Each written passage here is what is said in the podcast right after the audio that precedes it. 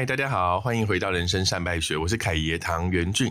今天呢，我要访问的来宾真的是青年才俊，他现在才刚满三十岁，那创业跟这个相关的经历就已经非常精彩了。那我常常哦遇到他会回想我二十八岁的时候才创业的时候，就有点逊。那事不宜迟呢，今天我就要跟大大家一起来听听这位优秀的连续创业家叶舒伟 Kevin 的人生故事。先请 Kevin 跟我们打个招呼吧。呃，Hello，观众朋友，大家好，我是 Kevin。其实 Kevin 也是我台大 EIMBA 的同学哦。那我第一次遇到他非常有趣，我想说，天啊，这这大学生也太吵了吧！但是呢，其实大家知道我是有眼不识泰山，他在三十岁前的创业经验就已经比我丰富太多了。所以我要先请 Kevin 来跟我分享一下你的这个创业历程。严格讲起来，我创业没有比你早了。就是二十八岁，我是因为我可能我的职涯过程中有比较多的内部创业的机会，是对。那严格讲起来，我自己觉得那不算是一个很真的创业，对，很正式的创业。那我真的出来自己创业，大概也是二十八岁的时候。我们同，所以我们是同年创业，对。只是我在创业之前，有先累积了一些，就是。相关的经验，呃，讲说我做出来的东西好了。第一份工作我是在呃直播平台，是那我们直播平台里面其实有一个区块链的项目，所以那时候我就在内部去成立了一个自媒体的品牌。然后啊，因为那时候就是只有我一个人在搞这个东西，那那时候叫区块链女孩啦，就是。我们就想要做一个区块链版的电塔少女，嗯，然后就找了一堆妹子啊，有包含到直播主啊、演员啊，或者是公司的员工，对，反正就是面貌较好，然后口条也不错，但是对这个区块链的知识也蛮有这个涉猎，然后就跑出来做一个区块链女孩。严格讲起来，这个频道停更的原因，就是因为他们都没有涉猎区块链的知识，就只是漂亮的女孩，这也都是我在涉猎区块链的知识，然后请他们讲，这样就演的就不像，你知道吗？咚咚咚，就是像电塔，他们是因为他们自己是编辑，对。就他们讲的出来，些女生是真的是编辑，对。但是我们这个就变说是我做完做的 research 跟功课之后，我把稿写好，但是他们讲起来的时候，我觉得相对就会有点生硬。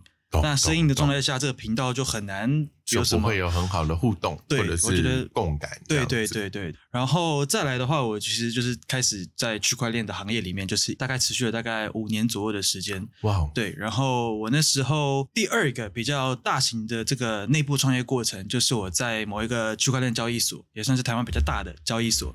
然后那时候啊，我们集团里面有一个新的事业，我们老板就跟我说：“哎，那不然 Kevin 你去。”做这个东西，对，然后那时候一开始就是我一个人而已嘛，所以我那时候也是从公司的名称啊，然后呃公司注册的时候我是没碰到了，因为那时候是集团的财务那些在处理，对，但是就是所有的就是前期包含到就是建立 team 什么之类，开始我第一次比较算是真正的接近创业的经验，对，那我们那时候是做了一个 social f i n e social f i n e 就是 social finance，social 加 finance，对，金融社群金融，就是呃跟。金融挂钩的社群，或者是跟社群挂钩的金融，因为区块链就是有一个去中心化的概念嘛，对，所以区块链里面的金融就是叫 DeFi，就是 Decentralized Finance，跟中心化 Finance 是不一样的。中心化 Finance 我们叫它 CeFi，Centralized，然后跟 Decentralized。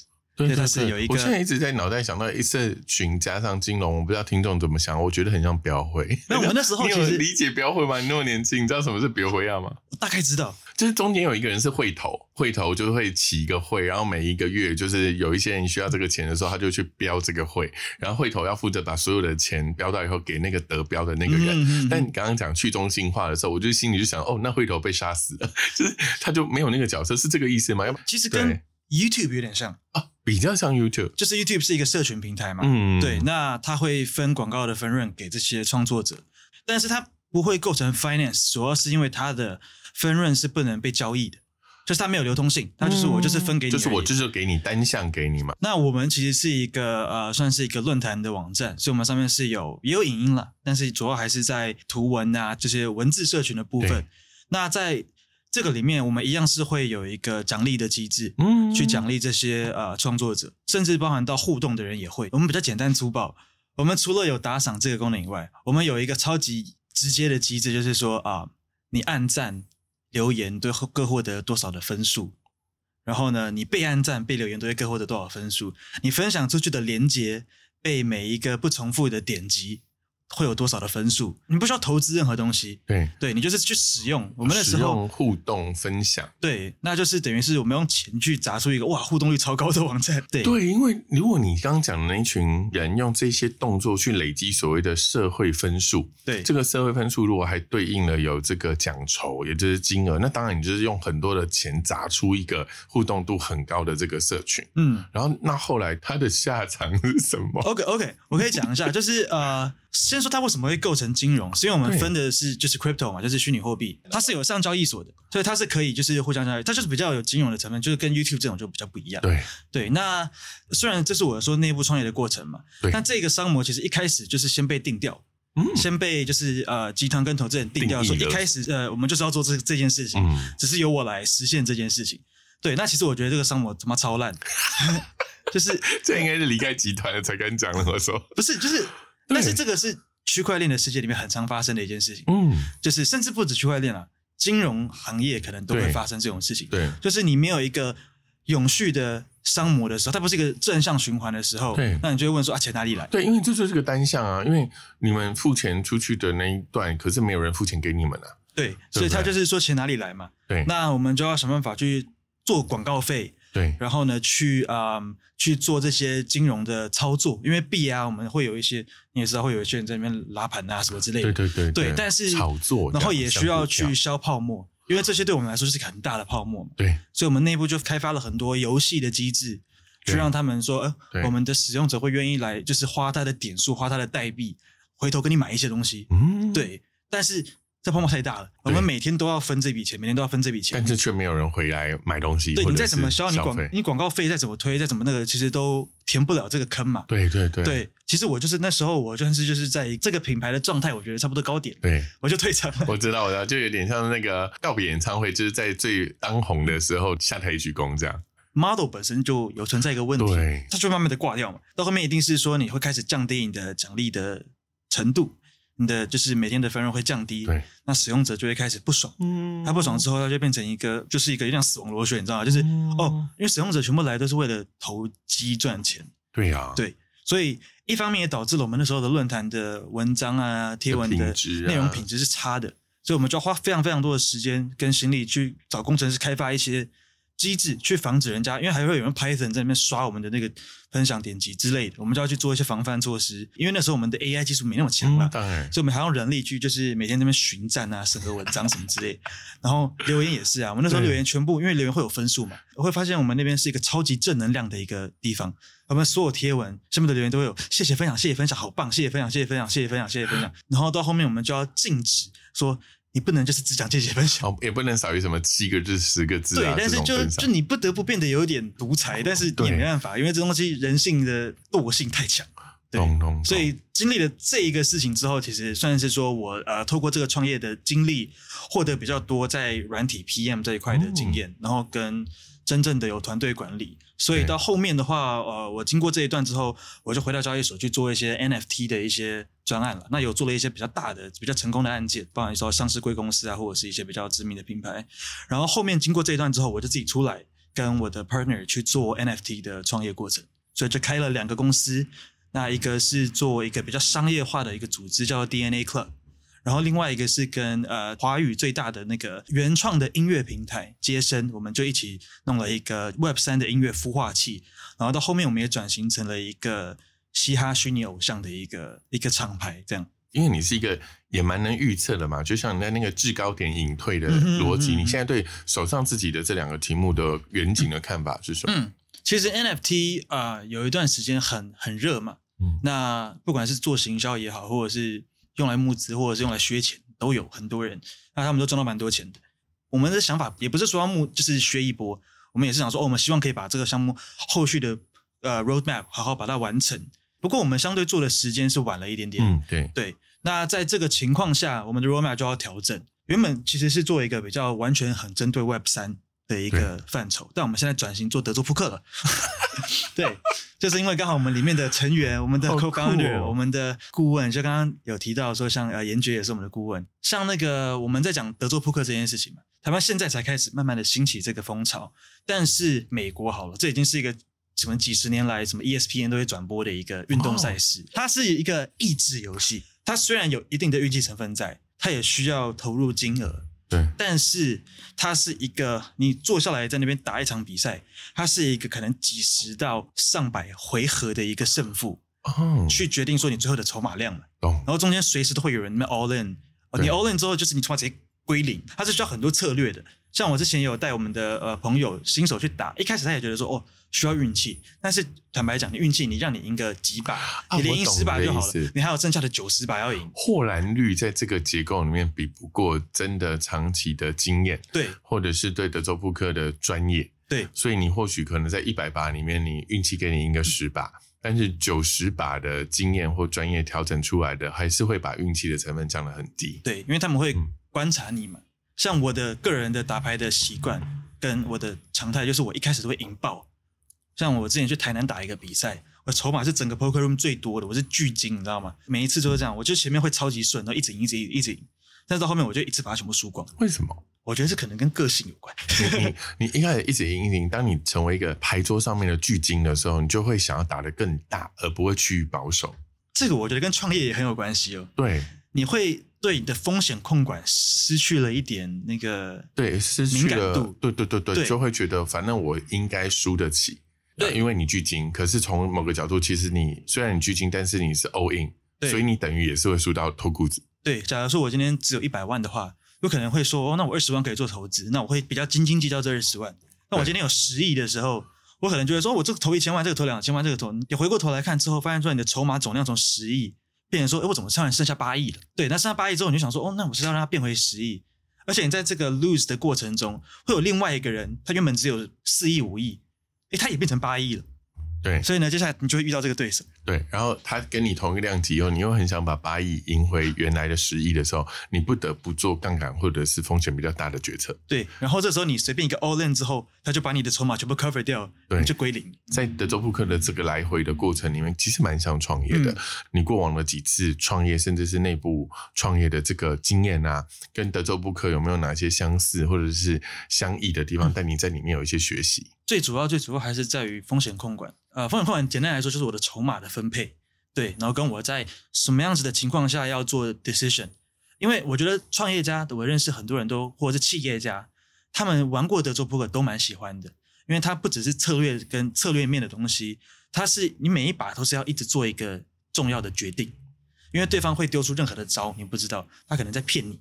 他可能牌很好，你要去猜他的东西，预测他之后，你要一直去做出一个跟钱有关的决定。嗯，对，是。那其实就跟我们在开公司是一样的嘛，因为每天都在做决定。对，牌桌上面有点是个浓缩的缩时缩时的概念，你知道吗？你要快速的在一个牌局上面做一百个决定。对，然后这个会左右你最终的结果，而且每一个决定不只是左右最终的结果，它是环环相扣。这个你上一轮做的决定会影响你这一轮的胆识。这一场的扑克跟下一场的扑克其实没有真正的连接，因为牌是重新洗。对，但是你有可能上一场被吓到，对，你会被吓到。上一场很很顺利，就是你没有办法把你的脑子每每一百次就是 reset 一百次。对，你会带着情绪跟经验，还有对于呃牌桌上这些竞争者的判断，对，然后一路到每一局。你这个人在打牌的过程中，你的形状会变，你知道吗？因为牌桌上面可能有十个人、十一个人，大家都在观察，互相观察。那在这个情况下，你要凭运气赢到最后，是应该说几乎是不可能的一件事情了。因为你得一直不断的变形，是因为你可能一开始是 A 形状，后来变 B 形状。但是你如果所有的人在看着你的形状的时候，都想要预测你的作为，对，一旦你让他预测到了，有可能牌局就会翻。所以你可能在。某个情况里面，最好的策略是永远都是变形虫，然后一路打到最后。它其实也是一个谈判的过程，因为你要去演，嗯，你的表情、你的肢体语言都很重要。那这件事情其实是我认识的职业选手，他们都认为说这个是最困难的一个点。你要怎么样子在你刚刚输了一百万的情况下，保持很镇定，还气定神，还可以让对手认为说，哦，我牌还是很好，我再给你压一百万的这种感觉。我觉得是跟现实生活是很。很相关的一件事情，对，所以我其实认识的打牌打得好的人，他们通常事业都做得不错。我觉得这也是一个有缺项，或者反过来说，就是事业做得不错，现在才有这个 余力来打德州扑克。你就想，其实是一个跟事业成功是完全相符的要素。嗯，我们刚刚前面讲到了几个嘛，一个是啊做决定的这一块，那另外一块是调试你的心态、你的心情这这件事情，还有一个很重要的是敢不敢投资。但以你的角度，譬如说，我们刚刚有说，像区块链女孩。你对应的这件事情，可能就是说，哇，这个就是我一个人扛，然后这些女孩就是把戏演好，但是就是没有办法共感啊，所以这个题就崩了。另外一个，刚刚我们讲那个很像论坛啊，或者是这个社群金融的部分，你在制高点的时候，你就决定哦，好，那我就从这边下来，然后后来你就自己出来创业做两个节目，但好像这个结构里面，你没有在德州扑克里面展现的那个 all in，你在创业的角度里面，你比较偏向于说见好就收。你比较不像你刚刚讲的，在德州扑克里面，你是那种巨金的时候就会开始哇，开始很像暴发户的下注，好像没有，还是你在创业里面其实有，然后还没有跟我们分享。我觉得呃，我在创业的过程中确实还没有，但是有一个情况下可能会有。就是当我创业赚到很多钱的时候，好，我大概理解你，就是大家不要让它变，就是现实生活中的巨金。如果有的话，Kevin 就会开始了。对，就是我因为我从小就会有个坏习惯，我去打开菜单都会点到最贵的那个东西。哦，那那那那那只能说那个菜单设计的不错啦。那对对对对，其实你有不同的这些创业的形态，你当然也就会有一些你知道有赚有赔。然后现在除了自己手上还有这两个创业的题目，你其实自己也在别的这个公司里面服务。嗯，对。这是一个蛮有趣的点，就是我觉得大部分的连续创业家在回到就是职场里面成为一个角色的时候，多半会有一些心态上面的这个调整。所以像这样子的一个过程，这是因为你想要等待下一次的机会吗？第二个问题是说，你走出这个门，有可能你会回到你的题目里面，你会变成一个决策者。可是有的时候，你在这个门里面，你却是一个呃很重要的幕僚，但你不是决策者。你在这样子的呃落差的心态里面，你是怎么调试跟这个接受的？我现在其实就是啊，刚刚讲到几个身份嘛，同时创业跟就业。那我当初在做这个决定的时候，其实是有思考过的。对，因为当然我创业的过程，我我虽然是自己的公司，但是我还是要领薪水嘛。那我在其中一个点的时候，我们那时候看就是整个 NIP 的市场不好，然后跟整个大环境好像没有什么项目可以投，没有可以做的时候。那我主动跟大家说，那我就不要领钱，我还是需要有一个收入的来源嘛。对，所以呢，那时候我就想说，好，那我还要同时去就业。在那个时候，我也是经过了一波的小挣扎。这个情况有点像是说，一些可能大概四十岁左右的中高阶主管，他在面临。中年转职的时候会遇到的一些问题。嗯，在二十七、二二十八九，我才二十七八，我在二十二十八岁的时候，我想说 奇怪，我现在怎么会遇到这个问题？你比他快快活了一浪。我前面有点像是在一个某一些特定的领域里面，把自己快速的堆叠的太高了。当中间发生不是那么顺利的时候，其实会有一点，你会自己觉得说有点哦。就是这样子真的好吗？嗯，对我要一直这样下去吗？我已经看到了，说我认识的一些人就是这种 sample，他我大概可能过个几年就会长他像他那个样子，你知道吗？我还不到三十岁，那为什么我会遇到说一奇怪，我会有这个包袱？我那时候就自己反思了一下我这个内心的历程，我觉得说哦，我好像不需要去想这些，所以我就说好，那我就毅然决然，我就说好，我甚至换了一个领域。虽然说我一直都是呃行销的 background，但是毕竟我是在一个比较。niche 的行业里面去做 marketing 的操作，那我现在要进到比较主流，因为我现在就是网红行销了，那也是需要有一些新的适应，甚至说你在你的 credit，你过往的 credit 跟这些都会稍微打一点折扣，对，因为你没有办法完全的复制你过去一百趴的成功到这个地方。其实我觉得我还蛮蛮能够去就是变形的，因为我一直没有认为说我是一个成功的创业者，我本人定给我自己的定义定义是我是一个一直在失败的创业者。对于任何的像是我不管是就业也好，创业也好。我都认为说它是有零到一的空间，然后跟有失败的空间，跟有很大的成功的空间。那这个情况下，我觉得，哎，我是蛮乐于接受这个挑战。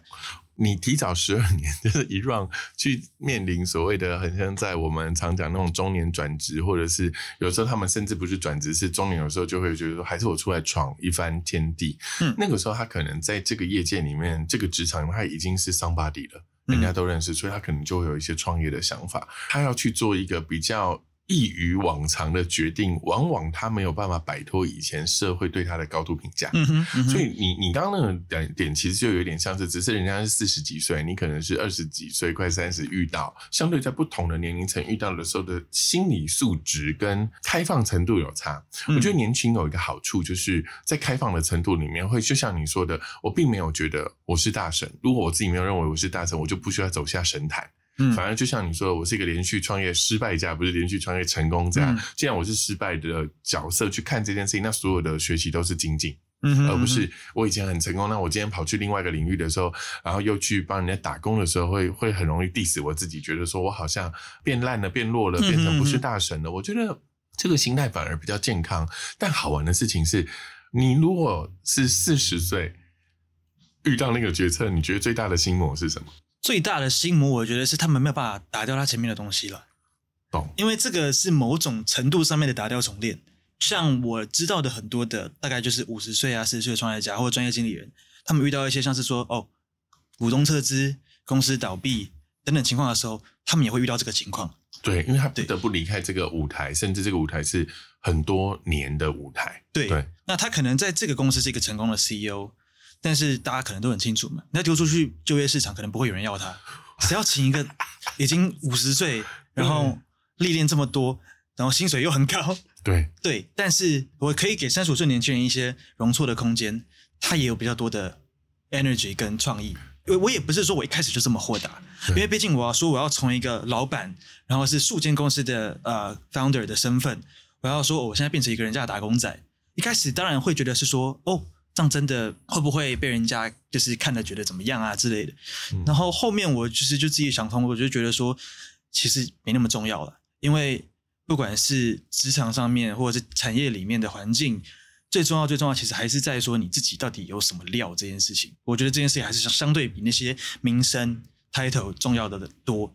所以我经历了那一波，可能就是我在一两年之内快速的把我自己的 reputation 叠起来。我到后面回头看之后，说他有给我带来什么帮助嘛？可能有一些帮助。但是那些帮助，我觉得不是在我的整个人生可能一百年、八八九十年的过程中有这么重要。真正重要的，其实应该是说，就是如何成功，而不是如何看起来成功。嗯，有有一个画面感是很有趣，就是 Kevin 把之前我们可能在那个呃区块链或 NFT 这个领域的自己，虽然快速的堆叠，但你也是很有心的把它打包起来。被放在一个箱子里，然后告诉自己说：“嘿，这个不应该成为我的负担。”就像你说的，它不太可能帮助我未来的八九十年的人生。嗯，它可能在那个地方，就是在那个几年之间，为我带来一定的注目度。可是我现在好像应该把它打包放在一个对的位置。或许有一天我会再打开，谁知道？但是放好以后，我可能就用一个比较开放的心态往下走，而不是背着那个行李箱，好像十字架一样，好像觉得这是一个。呃，我该背负的一个社会期待，大神的招牌，甚至是所谓的这个原罪的这个角色去往下走，我觉得这个心态是蛮蛮能够让很多人去分享。二十几岁的孩子要有这个功课比较难啊，但我相信四十岁以上很多，四十几岁、五十几岁甚至六十几岁的人，他在事业到一定的位置的时候，甚至职场的高度一定的时候，他一定会有这些想法。是通常他们的问法可能是说啊，就这样吗？我这人生就这样吗？我只能这样吗？那我要那样吗？那样会不会怎么样？就会有很多的想。他们可能就会面临到一个对他们来讲必须，但是旁边的人就看他，觉得说你不用啊，你还是可以就业，你可以把自己稍微 scale down 一点去就业。但是你把你的经验，你用一个传承给年轻人的方式，你每一个月的收入可能有一个啊，随便讲三五十万，你现在哦降低降下来，我相信你有这么这个历练，你十几二十万可能还是找得到工作。你这样子去做的话。其实你自己可能整个人生后面，你可能心态什么都会比较健康。我觉得，嗯，因为很多人是在，例如说我创业之后，我把公司卖掉之后，我变呃专业经理人。对，那因为因为你高龄的专业经理人，其实很容易被股东啊、董事会到后面把你就是弄掉了。其实很容易这样。那到这个情况下的时候，哎，他就会觉得说，哦，那我是不是要再去做另外一波高风险的创业？但是我很少看到就是在。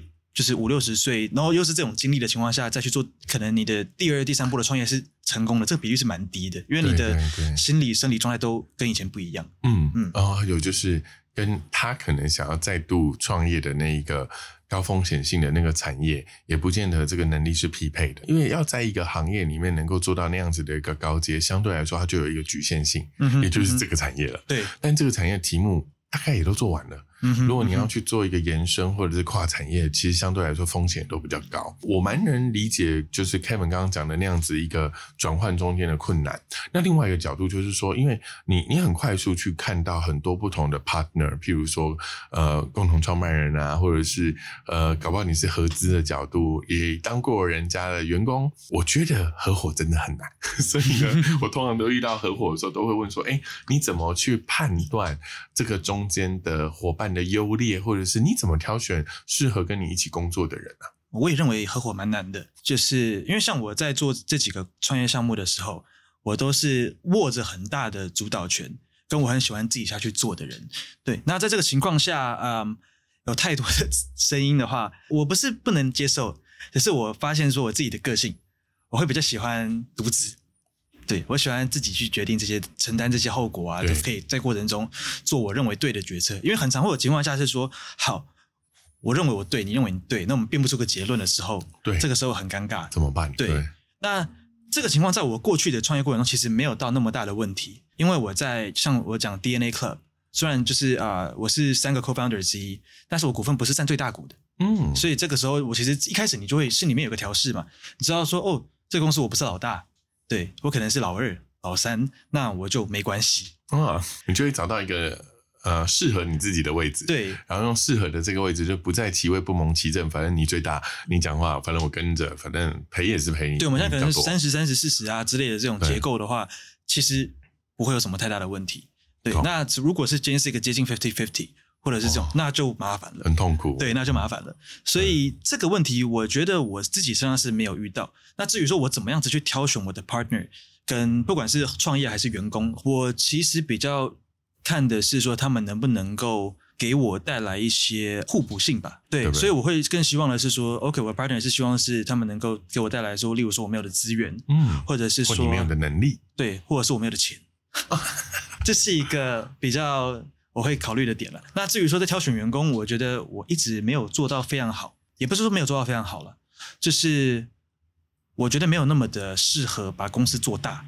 因为我之前最大规模的时候，我我的公司下面大概是有大概接近二十个人，那其实也没有多大，但但是在这个情况下还可以负荷。但是如果要做到三十个人、四十个人、五十个人以上的时候呢，我觉得我的管理模式会有点问题。因为第一个我没有做过这个规模的管理层，再来是说我挑人会蛮注重他跟我的个性的契合度、合拍度，那就会变成是说我我举个例子好了。我之前在做那个论坛的时候，嗯，我其实有在争一些 marketing 的人，我薪水开的不错，我都开个大概五六万哦。因为我那时候的概念是说，啊，我要做的是金石团队，对，所以我开五六万，比起一个人当八个人用，对我比起两个三万的人还要好用。然后 OK，那来的人就会有一些什么啊，台新教程啊，这就是那种比较顶大的学生嘛，刚毕业生。然后只要是那种来做的非常的正，然后穿了一个西装的这种，我一律一一概不用。我不知道你会不会有这个想法，因为你也是群行销嘛，嗯。行销人在那边长得像华尔街的，你不会觉得这个人感觉很无聊吗？我们今天是要互相丢坑，对不对？好，我想一下，我我大概我规模现在差不多了，我大概就二十到三十人，嗯，然后纯行销公司，的确，这个这个公司里面大部分的人都是做行销的。我用不用台正青椒？根据统计来说。我没有用过，所以你要跳坑，我陪你一起跳。但我先跟大家讲，我不是说我们不用，而是我更想用谁。他们都说，只要你面试遇到凯哥，就是遇到我，比遇到他们就是各组的组长好多了。因为我是一个都好的人，因为我很特别。我认为专业能力是可以培养的，而且一般来说，一定是进职场才培养。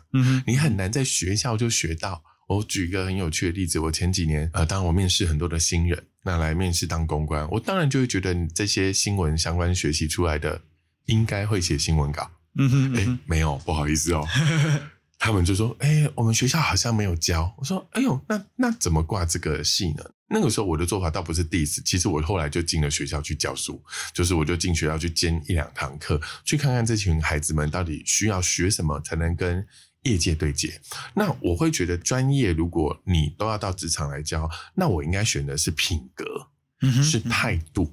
然后我特别喜欢用两个方向的人，我可以跟大家分享。跟着我最久的第一种非常有趣，都是北漂的孩子，他会比较能够适应这个环境的，就是动荡。要不然我也很怕，因为像我自己是天龙国嘛，我可能。稍微压力大一点，他不会就回去找妈妈，因为妈妈很近嘛。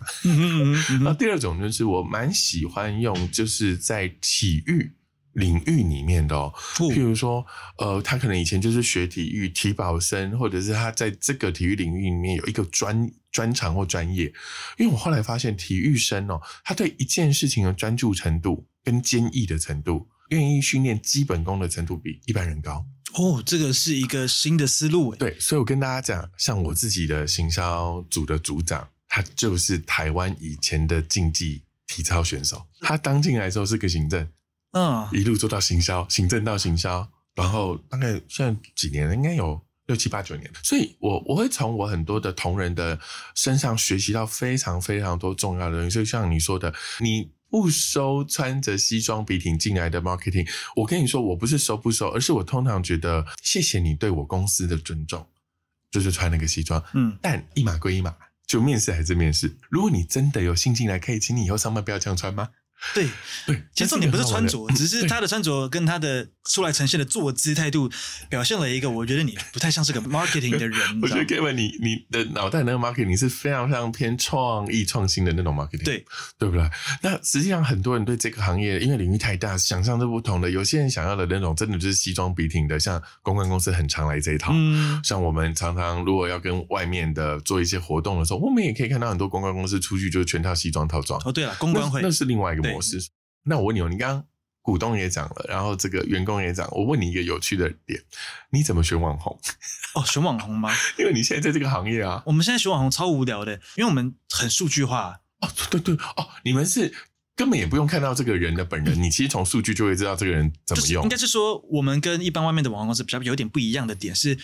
很多网红公司可能他们是比较凭感觉，尤其是甲方的客户，超多人都是凭感觉的。啊，是呀，就觉得说，我觉得这个人看起来蛮适合我的品牌的。对。对，那我们做的是，我们买了很多就是资料库，然后跟用了很多要花钱的工具，然后我们养了一群人，把这群人培训到很会用这些工具。是，所以我们是用很客观的这些数据，加上一点点的主观，然后呢，那通常那一点主观是什么？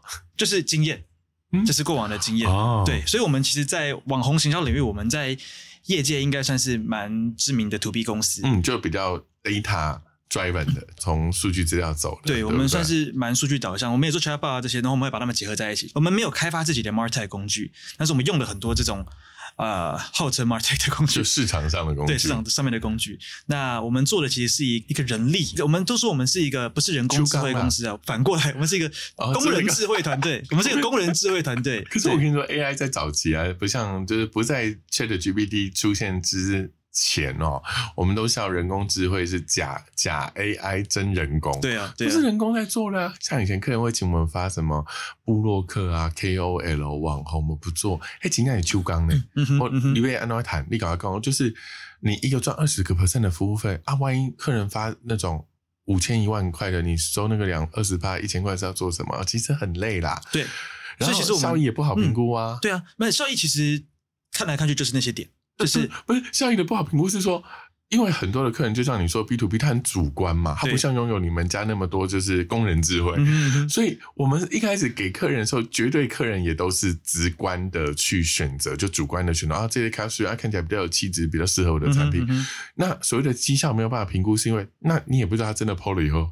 事情是好或坏，所以根本每一次都很像开那个盲包一样，知道吗？只是打开可能是个雷包而已。回过头来，你看你从这次在网红的这个领域再往回推啊，可能也做过直播、NFT 领域、区块链领域、音乐领域这么多领域，你觉得有哪一些领域在未来你可能还会捡起来再做？又或者是哪些领域你真的是觉得啊凉的啦，这个没什么机会？呃，我觉得我有一个比较算是自己的长处吗？就是我喜欢跨领域的去结合东西。我之前的音乐公司也是，它一开始原本是一个案子，原本是一个案子哦，发过来的案子哦。然后我就讲一讲之后，我就变大的 JV 基金公司，很特别。神哦。对，就是我喜欢去跨领域。例如说，我现在把它说好，我要怎么把这个一个一碗阳春面好了，跟什么 AI 做结合？我喜欢就是跨东西去拼凑了。对。然后，所以我觉得我接下来应该也会是在这个方面去。想出个新东西，就是一个很喜欢那个 mix and master。对，那混混这样。我有一个，我觉得算是缺点，也算是，就是它可能是三三层优点，七层缺点。但是我太喜欢创新了。对，就我觉得这个过头是一件不好的事情。嗯，我可能会放弃掉很多的商业模式，是别人有做过的。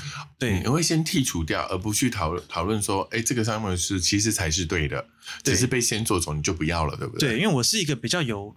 胜负心的人，我自己认为啊，有 all in。你从那个谈判课可能可以看得出来。还好我没给你当对手，我很害怕。我觉得他是个桌游嘛，我会想要哦赢这个游戏。对。那其实我我不确定是不是很多创业家跟我一样，但是我听过的一些人，他们是喜欢在这个赛局里面赢的感觉。那我觉得这是我的一个一路以来的成就感的来源。在这个过程里面，我就会变成是说，我变成说我的东西，我觉得一定要够好，一定要是特立独行，一定要够独特。但是很多时候，坦白讲，没有那么多那么独特的东西。就是像你刚讲，很多东西是被人家做完了、做过了，很饱和了。而且大部分的成功都不在第一个做出来的那个独特的人身上。对，电动车也不是特斯拉，对，手机也不是 iPhone 啊，对，它可能是独特，可能是说哦，特斯拉改善了某一个点，它在这个领域里面是它是第一个，当然当然，对对对，那你只是改善，你又不要，呃，改善可以，但是我的改善是要有一些结合整合之类，它是要是一个能够我能够说服我自己，它是一个新的商模，哦，它是 unique 的，它是一个新的商模，做别人的你就愿意去做，对对对，所以要赢到最后很累呢。对啊，所以我就一直在一直在零到一，零到一，零到一，零到一，然后少数的东西可能一到二之类。但是我我的经验就是说，我没有一个我自己觉得没有一个到十的一个创业经历，嗯，对，或者是成果，对。但这个过程它是一个双向的，就是我的这个性格，我的这个可能思路，能够让我快速的一直一直生出零到一的东西，对，因为我能够去想出别人想不到的东西。反过来也是。我一直在零到一，零到一，零到一，也训练了我说，一直要一直往别人没做过的地方去想。对，还是有点风险感吧。嗯哼，我我大部分觉得你想出来的东西都蛮大的。嗯，你看区块链、NFT 做音乐，然后做 DNA Club，？我觉得没有小的。嗯，所以我觉得你大部分可能会得到的那种呃建议啦，或者是指教，应该不是小打小闹。他们对于这件事情的风险性还有可行性、执行性是评估比较。负面的那一段的，因为但很多人会这样跟我讲，甚至我爸都这样跟我讲，因为我很喜欢跟我爸讲一些新的商模啊什么之类。我想，哎，我又想到一个新东西，我他我很常喜欢跟他讲一个商模之后，他会丢给我说，哦，感觉好像都不错啊。但是呢，他们都会需要说有没有成功案例？嗯，有没有成功案例就做过了，做过了为什么要做？就是，但我发现这是一个华人跟美国很大的差别，他们很怕自己要当第一个，对，第一个登上月球。这件事情是我觉得对我来说有点卡的一个点，就我会觉得是说，哦，我好像还没有在这个情况下真的去说服过这种老人。哦，我懂，我懂，但但其实这件事也蛮有趣，为什么？因为大部分成功的模式之前都不可能有一个人比他更成功，要不然我们怎么会记得现在那个人？对，而且甚至包含到 VC 也是啊，因为他们都要降低他们的风险等等的。其实我觉得。不管这个人再怎么样子的专业，再怎么样眼光独到，他只要心态还在那个地方的话，害怕他都还是会需要说，我评估完之后，你全部东西都一百分，哎，你没有成功案例哦，我先把你降到五十分，还没有及格。等到有人说，哎，有有人看出一点端倪之后，才变六十。学到一个说法，我跟你分享。如果你觉得你的这个题目很深，就是一般人看起来是很风险或者是全新的，你就找一个业界里面呃很知名的一个例子，然后说你是什么什么什么领域的谁谁谁就好了。哦，比如说你是什么什么领域里面的特斯拉、Airbnb。Uber 他们就有兴趣了，当然还有一定的对比性，那就代表说，在这个领域里面还没有出现像我这种强势的对手，但别的领域已经有了成功案例是别的领域的，那至少他这样子比较好应援他自己，因为其实问题不出在我们身上，问题出现在这些聆听的人的身上，他好像想要有一些 sample 去降低他的不安全不安全感。对对，我觉得这个蛮好玩，但至少你的父亲还愿意听到这个东西，还可以说听起来不错。那有没有成功案例？因为他也是一个连续创业家了，所以所以我会这样子，其实某方面跟他有点像。对，就是基因的问题。那好或坏就不一定了。对 对对对，不一定了。对 啊，你爸听到这一集不要生气，没关系，我我到时候再发给他。我觉得生养一个生意的孩子是很难的。对，就是台语叫什么“心力给他拍生啊”那都是这些。说的是肉体的孩子，还是一个公司孩子？是真的一个孩子，就是说。俗话就是说，在一个家族里面要生出一个很会做生意的小孩很难。就算他是祖宗三代都是做生意，也不一定第四代就会做生意。我没有说我很会做生意，但是我很喜欢想生意的东西。对，那我觉得这个是因为我的 background，我爸爸他也是一个连续创业的过程。那如果你今天说你一个创业就很成功，创到底上市柜。哎，相对反而可能会比较难。像我，就是我一直在看他做项目、募融资、卖公司，然后做项目，一直就看过程中已经起了好不不知道多少个多少个公司了，你知道吗？然后一路到后面，哦，做的都还不错，还不错，还不错，还不错。但是他的人生其实是很累，他一直在这个 circle 里面一直转，他一直可能从哦零到十那十到呃十到一百要卖掉，然后什么时候再就回来做一个新的项目，这个是给我一个很大的一个启发啦。当然我也没有说是向他看齐或者是什么的，因为我小时候从小其实我就是一个比较不乖的人，对。对，然后也不是特别爱读书，我喜欢打破规则，我喜欢瞎搞。那我觉得某方面来讲，这也算是会让呃让我就是一直去想这些，因为因为我我常常跟我妈妈讲，就是说，哎，我小时候不是一个乖小孩，所以我现在才是一个脑袋比较灵活的人。你要想哦，你小时候要皮皮的条件是什么？你要想解决办法，嗯，因为你要皮，你要想办法不被骂，对，你要不被发现，你要能够说服你的父母师长说，呃，你做了一件坏事，但是说没有啊，其实还好这样，所以你要一直去想一些解决方式，对。但是很乖很乖的人，哎，反而他是听从别人给他的安排的，所以我觉得这件事情有点像是说一直在训练我做呃解决问题跟逻辑思考的能力。你也要满三十了嘛，所以你就不能够用二字头自居。所以呢，如果你现在跟那些十几岁甚至二十几岁的孩子跟你一样，就是搞叛逆，对于这个创业之路上面的呃建议。